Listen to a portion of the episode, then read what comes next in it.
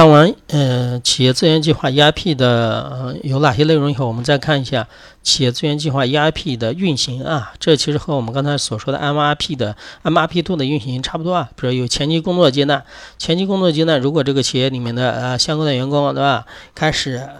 不知道对吧？你首先要树立这个目标，对吧？第二个，你还要收集相关的什么信息，比如说企业的流程呢，原有的流程是什么样的？因为 ERP 一旦建立以后 ERP 会建立一个比较全新的一个什么流程？你要使企业的流程和 ERP 的设立起来的流程能够符合，所以说你的前期的这种准备工作啊，信息收集的工作啊，对吧？还有一些适合可行性的工作都是是非常那个必要的啊。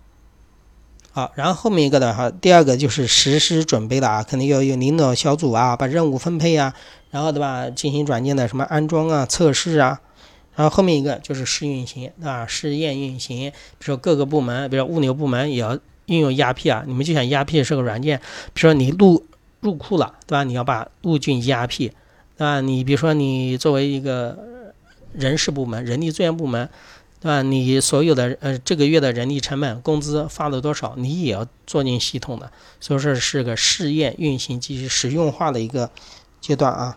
好，再看第四个阶段，第四个阶段就会发现企业的流程和整个 ERP 在实施过程当中肯定是会有冲突的，你不会能够契合的那么好。就好比你一个脚穿新鞋是一样的，你穿新鞋肯定不合脚，对吧？很大的。呃，可能性是不合脚，不合脚干什么？挤脚或者怎么呢？